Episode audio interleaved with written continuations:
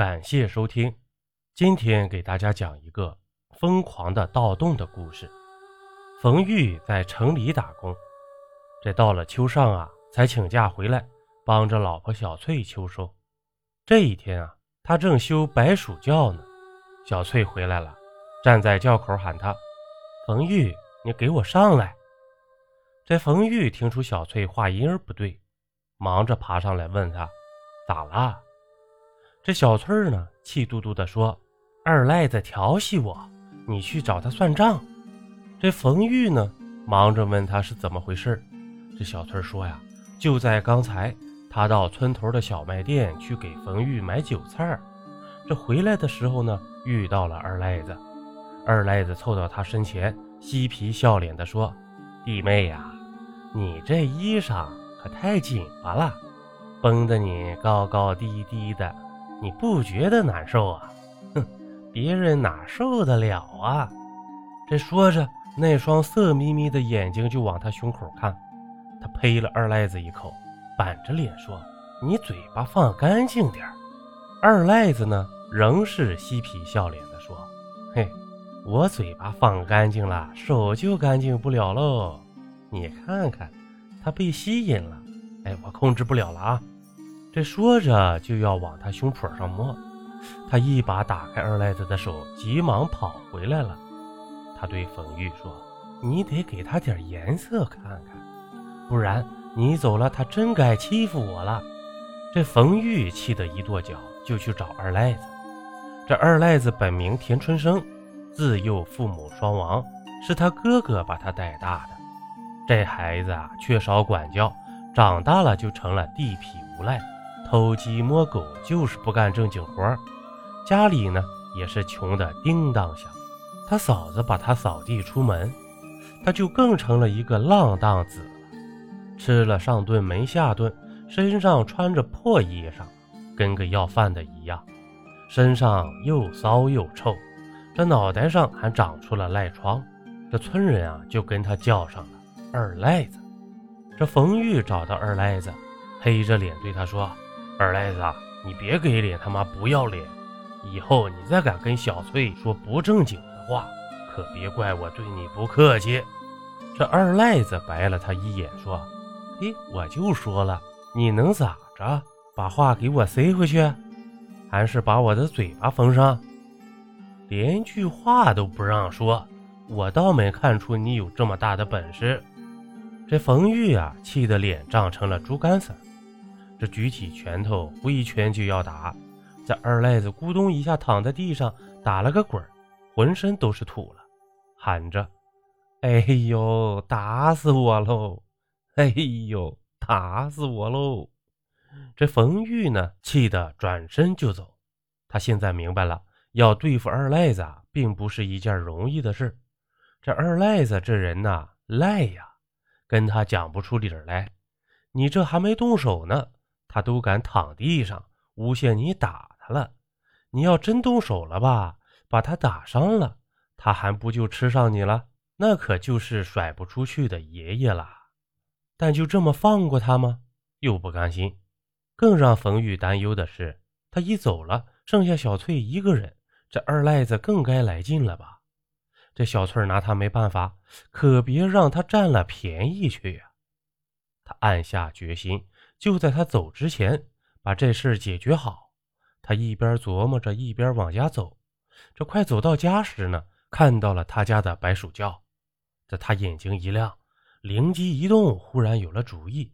对呀，就这么办了。他马上回家，骑上自行车，赶到八里地外的岳母家。这跟大舅子借来了农用车。他把车停到自家门口，大声对小翠说：“小翠。”你赶快收拾收拾，咱进城去。小翠儿听到他的喊声，不觉一愣，忙着迎过来问他：“你说啥？”这冯玉说：“咱有钱了，你别老是土了吧唧的了，也得学学城里女人，捯饬捯饬。你赶紧收拾收拾，咱这就进城。我给你买新衣裳，买首饰，还带你去洗脸。”这小翠儿不知道他这么抠的人，怎么一下子变得这么爽快了。但女人嘛，总喜欢男人对自己好，更喜欢男人给自己买新衣裳、买首饰，再洗洗脸、美美容啥的。她就不说啥了，回屋去赶紧收拾了一番，两个人就兴高采烈的进城去了。这天快擦黑的时候啊，冯玉开着农用车，带着小翠儿欢天喜地的回来了。车上装着他们买回来的许多新东西。再看小翠，穿戴一新，也多了新头发，化了新妆，这脖子上戴着一条金闪闪的项链，脸上更是乐成了一朵花，洋气的就像城里人。这时候呢，正是街上人最多的时候，干了一天活，人们都累了，这女人们在门口摘菜，这边拉着家常，这男人们呢？则聚在一堆儿抽着烟，聊聊当下的收成，再说说下面该种什么。其实啊，是在交流种地的心得。这二赖子呢，也背着个手，假装大大咧咧的从街上走过，却是在偷眼看街边的女人。冯玉他们一进村，就被人看到了。这有人喊了一声：“快看，大汉拐来了个城里女人。”这大伙一怔，纷纷站起来往车上看。这冯玉就停住了车子。小翠儿忙着冲大伙打招呼。大伙先听到了她的声再仔细瞧呢，这才认出她的人，然后就惊呼：“原来是小翠呀！咋打扮的跟新娘子一样？这是要出嫁吧？”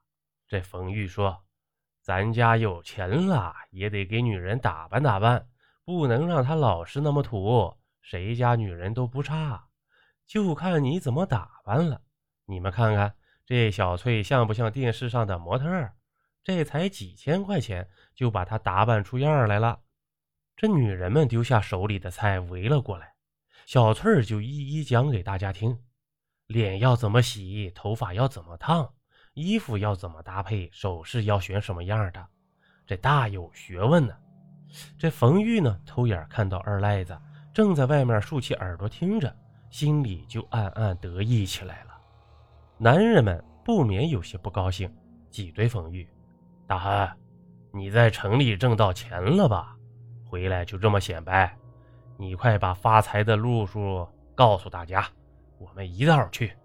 不然的话，小心我们到你家吃大呼。”这冯玉忙着掩饰说：“哎，挣不到几个钱，挣不到几个钱呀。”他看天色不早，就发动了车子，带着小翠回家了。这女人们呢，就开始埋怨自己的男人有钱了也舍不得给自己花，跟人家大憨学学啊。这男人们也生气了，不聊了，赶着女人回家去做饭。这街上啊，立时就清静下来。二赖子眨巴着眼睛，却怎么也想不透大憨这么个笨人，怎么会挣到这么多钱呢？这第二天一早。二赖子赶到地里去收玉米，忙了一阵，累得满脖子汗流，就钻出地来，坐到田埂上休息。这时，却见有人骑着摩托车从土道上过来，到了他眼前就停住了，问他：“哎，兄弟，跟你打听一下，这前头是田各庄不？”二赖子点了点头，说：“嗯，是呀。你找谁？”这小伙子说：“哦，我找冯玉。”你认识他不？这二赖子点头说：“哦，认识认识，他是我表侄儿。”那人一听说二赖子是冯玉的表叔，忙着下了车，掏出一支烟来递给他，对着笑说：“哦，表叔啊，请你帮个忙呗。”这二赖子抽上烟，大咧咧地说：“哎，你说吧，啥事儿？他不听别人的话，哎，还就听我的。”这小伙子一听这话吧，忙着把一包烟塞进了二赖子手里，笑嘻嘻地说：“哎，那我还真是遇到贵人了，表叔啊，请你帮个忙，给冯玉说说，卖给我一车沙子呗。别人给他四百五，我给他五百，这总成了吧？”二赖子却摆了摆手说：“哎哎哎，你可别跟我表侄提钱，他最烦这个。”他要是回过你了，你还别去找他。他这人犟啊，回过了你就再不会吐口了。还是我给你出面去说说吧。他总得给我个面子，不是？你回去等着我信儿吧。这小伙子忙着谢了他，留下电话，回家等信儿去了。那人一走啊，二赖子可琢磨开了，这人要找冯大憨买沙子，可从没听说过冯大憨卖沙子呀。这五百块钱一车，这价可够高的。问题是，这冯大憨这沙子是哪儿来的？咋从没见他卖过呀？二赖子家的地离冯玉家的地不远，这会儿呢，冯玉也正跟小翠儿一起收地里的玉米呢。这二赖子凑过去，把冯玉喊出来，递给他一支烟，嬉皮笑脸地说：“嘿嘿，兄弟，问你个事儿。”这冯玉没好气儿地问他：“啥事儿？”二赖子说：“听说你还倒腾沙子呢，真的假的？”这冯玉慌忙掩饰说：“我倒腾个屁沙子呀！你别听他们胡说八道。”说完就忙着钻进地里去了。二赖子眼里可不揉沙子，从冯玉那慌乱的眼神里，他就看出来了，这事儿是真的。可大憨哪来的沙子呢？二赖子呀，可留上了个心眼儿。二赖子偷偷跟踪冯玉了。这晚上吃过饭，冯玉家关上灯就睡觉了。嘿，这可反常啊！谁家会这么早就睡觉？二赖子坐在街角，一边扇着蒲扇赶着蚊子，一边盯着冯玉家的动静。线下街上老有人过，他总不能趴人家墙头去吧？这过了十一点，街上就静下来，人们累了一天。早早休息了，二赖子也有些犯困。这时就听吱扭一声，这冯玉家的院门打开了一条缝儿。二赖子顿时清醒了，忙着睁大眼睛看着，却见冯玉从门缝里探出头来，往外看了看，见没动静呢，这才回头一招手，然后就背着一块电瓶出来了。小翠也拎着一把铁锹。挎着一个篮子跟着出来了，两个人来到白薯窖边这冯玉掀掉了盖在窖上的铁锅，把电瓶背下去，不一刻又返了回来。这窖里有了微微的亮光，二赖子明白这是冯玉用电瓶在窖里点上了电灯了，看来是要干活了。这小翠跟着就下了地窖了，下面的事情就很简单了。小翠从窖里挖了沙子，装到篮子里。冯玉拉到上面，倒到农用车上。两个人忙了两个多小时，这农用车就装满了沙子。冯玉先背上电瓶回家充上电，又把铁锅盖到窖口上。小翠回家睡觉去了。这冯玉呢，开着农用车走了。二赖子见没了动静，偷偷掀开铁锅，打着了打火机，往下一照，寻到了脚窝。就踩着下去了。原来啊，当地农村的白薯窖只挖出个一米方圆的圆形竖井，挖下三米多深，再在下面掏出一个窝，放上白薯，这冬天呢就不会被冻着，可以安然的过冬。因这竖井太小，放不下梯子，就在井壁上挖出了个脚窝，这两脚撑开了，踩着上下。二赖子踩着脚窝不到窝底儿。就打亮了打火机，这才看清啊，这冯玉家的下面掏出了一个大洞，有好几米深。那掏出来的沙子显然是他给卖掉了。真想不到啊，他大憨居然打起了这个主意。这二赖子窥到冯玉发财的秘密，也就不再多待，爬出了白薯窖，回家睡觉了。这二赖子打定了主意，要借冯玉的农用车。这一到地里啊，他就偷偷窥着，却见冯玉又赶着他家的毛驴车上地里来了。他忙着跑过去问道：“兄弟，你家的农用车呢？”冯玉说：“呀，那农用车是他大舅子家的，借来用了几天，大舅子家也忙着秋收，要回去了。”二赖子心下暗骂：“你个不长眼的大憨，到底还是憨呀！你若是多给大舅子几个钱儿，他能把农用车要回去吗？”还是你太抠了。他转念一想，就又想明白了。这冯玉不想让大舅子知道他赚钱的秘密，这才把农用车还回去了，也根本就没说过用车子卖沙子的事儿啊。这大憨啊，跟他大舅子都保守着秘密呢。他转着眼珠一想啊，就想到了王奎家。这王奎家也有一辆农用车呀，他得想办法借来呀。这当天晚上，二赖子就去了一趟王奎家，还真把农用车给借出来了，开到了自家的白薯窖旁。这里是白薯的主产区，家家门外都挖了一个白薯窖，二赖子家也不例外。但他不好生种地，收下的白薯少得可怜，都用不到往窖里放，就吃完了。这窖呢？也一直空着，没派上啥用场。想不到现下就有了用处了。等到夜深人静的时候，二赖子就悄悄出了门，来到自家的白薯窖前，也把盖着窖口的铁锅掀掉，然后就下去了。躲在一旁的冯玉早就把这一切尽收眼底。他见二赖子下到窖里，就偷偷溜出来，凑到窖口往下一看。只见二赖子正在窖底儿点着一盏电瓶灯，学着他的样子往外掏着沙子，不觉得意起来，无声的笑了一下，又蹑手蹑脚的离开了。这几天之后啊，秋收结束，这冯玉又要回城了。虽说小翠万般不舍，但人家厂子不等你啊，再不回去就不要了，只好给冯玉打点了行装，准备送他去。这天晚上。二赖子忽然上门来了，冯玉看到他，不觉微微一愣。这一天不见，这二赖子就变了一个模样，头发洗了，还抹了油，脸上呢也刮干净了，还换了一身干净衣裳，倒是人模狗样的。这冯玉笑道：“我以为是谁呢，原来是二赖子呀！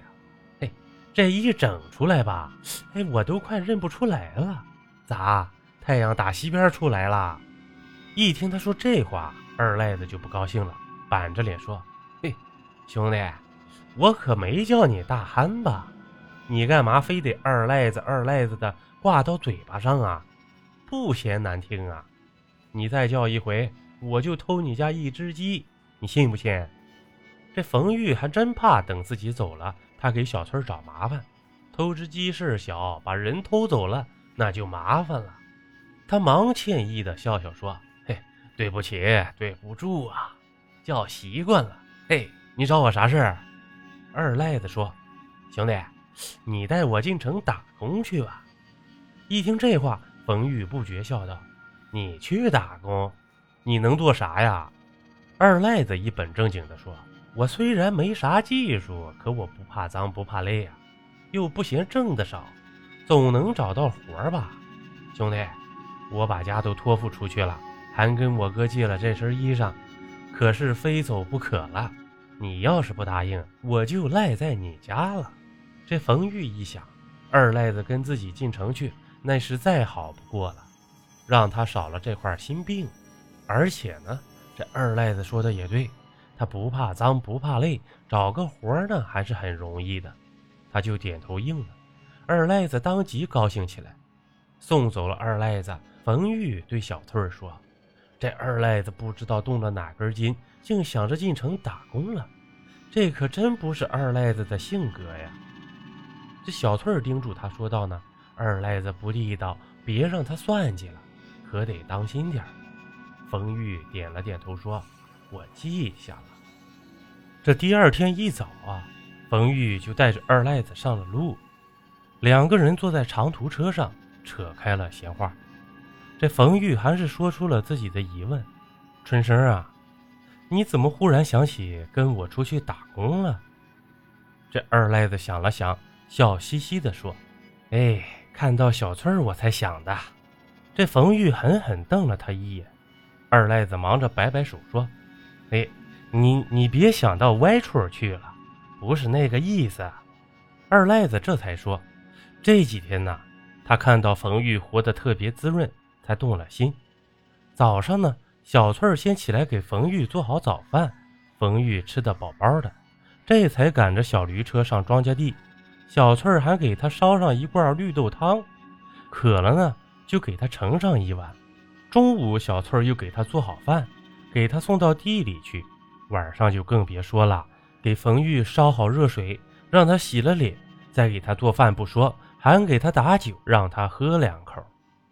这冯玉那小日子过得跟小神仙一样。二赖子再看看自己呢，就是个没人疼、没人管的野人。想吃就得自己做，不做就没得吃。渴了、饿了也没人问。就是哪天死在屋里啊，这也没人知道啊。那天晚上，他也下到窖里挖沙子，但在往外运的时候呢，遇到了一个天大的难题。他得把筐装满了，爬到轿上，把沙子提上来，倒到车上，再下到轿里装。如此反复了两趟，他就累得受不了了。蓦然想起，人家冯玉两口子一个轿里，一个轿上，相互配合着，那才叫舒服。他猛然间明白了。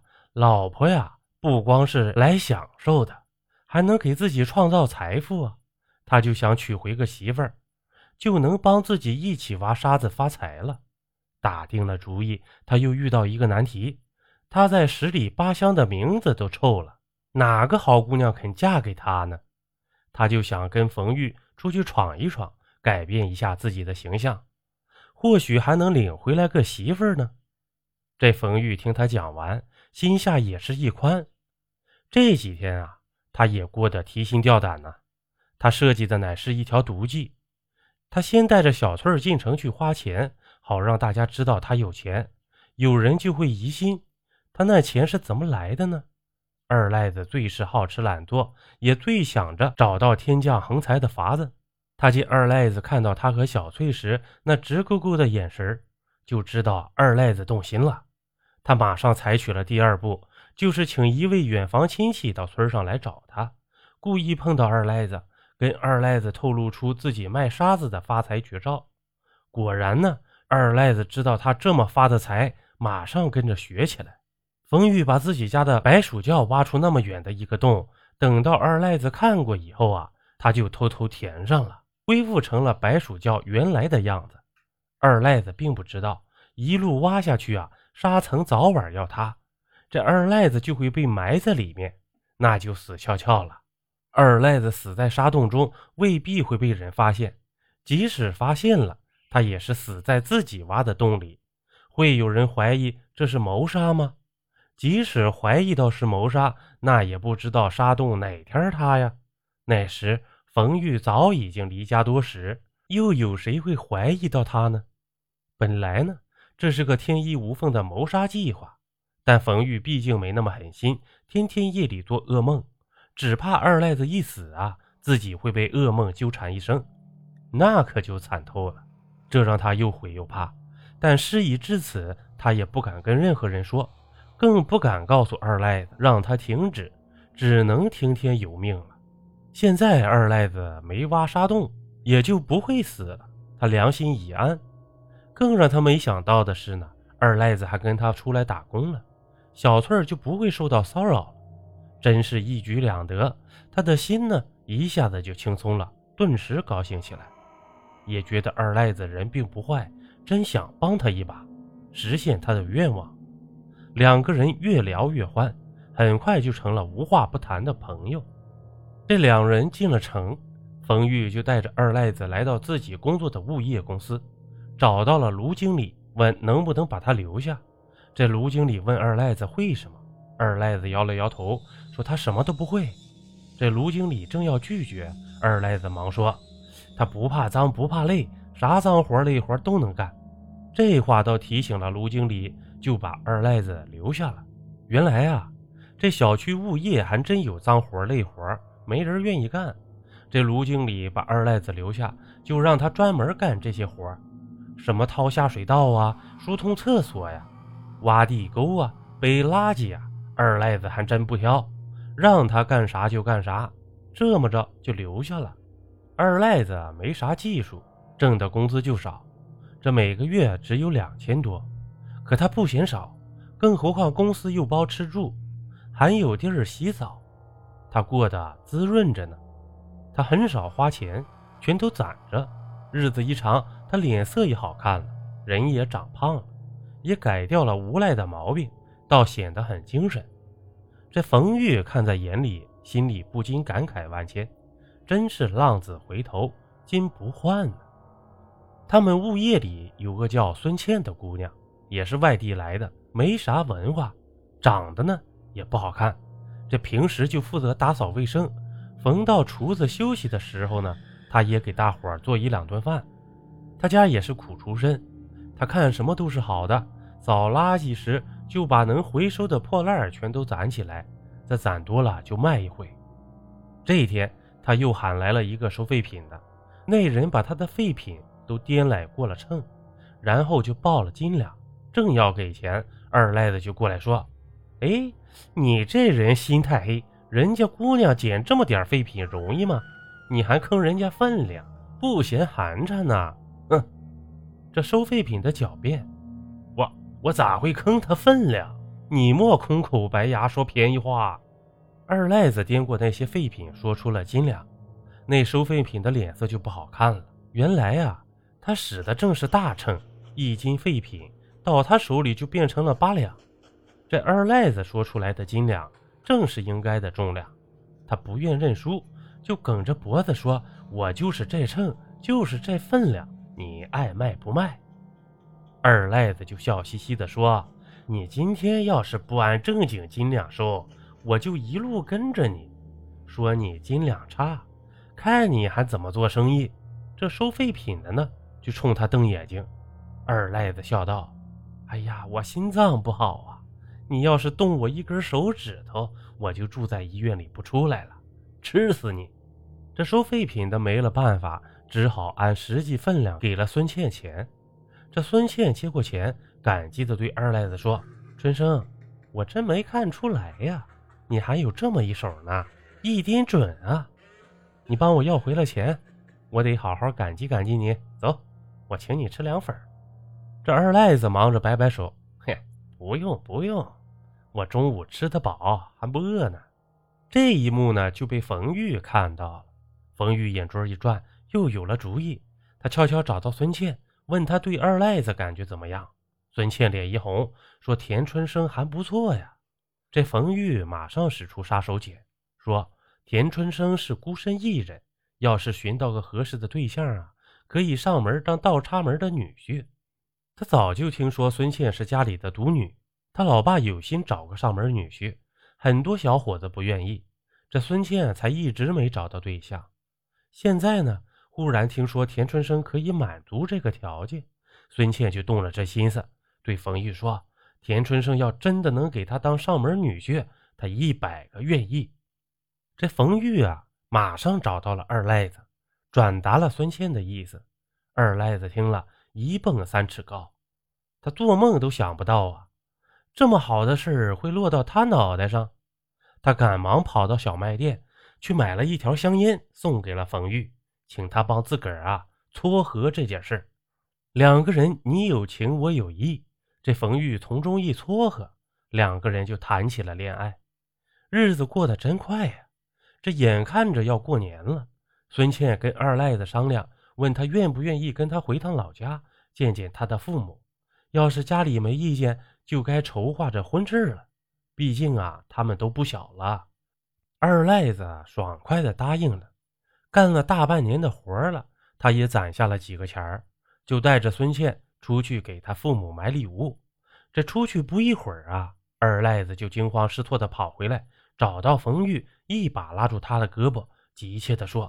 哎呦哥呀，咱村出大事了！这冯玉一愣，什么大事啊？二赖子脸色煞白，哆哆嗦嗦地说：“咱村塌了一片，我看那位置啊，像你家那样。”这冯玉一听，就觉得两腿一软，咕咚一声瘫坐在地上了。二赖子忙着扶他起来，拉着他回宿舍。宿舍里有电视机呀，他说：“刚才他跟孙倩去逛商城。”看到电视里正在播一条新闻，说是田各庄村忽然地陷，十几栋房屋塌陷，十几个村民被埋，生死未卜。这省领导带着专家已经赶赴现场调查了，救援队也展开了救援。他也想不透啊，怎么就会地陷了呢？二赖子按开电视机，很快就找到了一个台，正在转播地陷现场。果真是冯玉他家的附近。现场一片狼藉，武警和民警正在扒开瓦砾救人。冯玉焦急地喊着：“小小翠！”可他身子软着，手抖着，想拿手机拿不到。二赖子干脆从他口袋里掏出手机，给小翠拨过去，但他连拨了几遍都拨不通。忽然，镜头转到武警从土坑里救出的一个人上，这冯玉一眼就认出来，正是小翠。他一下子扑到电视机上，喊着：“小翠呀，你还活着吗？小翠呀，你睁开眼呀！”镜头扫到旁边停着的一台农用车，车上还装着半车沙子。这冯玉愣了片刻，忽然就什么都明白了。小翠和他哥看上了挖沙子能卖大钱这条财路，在他走了以后呢，偷偷挖起了沙。这白鼠窖里的沙洞啊，越挖越远。越挖越大，终于失去了支撑，垮塌了。小翠站在窖口的下面，忽然坍塌，她会被带着埋进土层，很容易救援，却也已经昏迷不醒，生死不知。但他哥哥呢，一定在沙洞里呢，必死无疑呀。那些被埋的乡亲们已是生死未知啊。这一瞬间，他仿佛看见那些乡亲们横尸在他的眼前。一个个都是身首异处、腿断肢残啊！忽然，他们一起跳起来，猛地扑向他，怒吼道：“凶手！杀人凶手！”这冯玉大喊一声：“是我杀了人！”田春生追上了冯玉，但却拉不住他。还是孙宪赶回来报了警，这警察赶过来才把冯玉控制住。但冯玉反反复复就说这一句话：“是我杀了人。”这警察断定冯玉得了精神病，把他带到精神病院。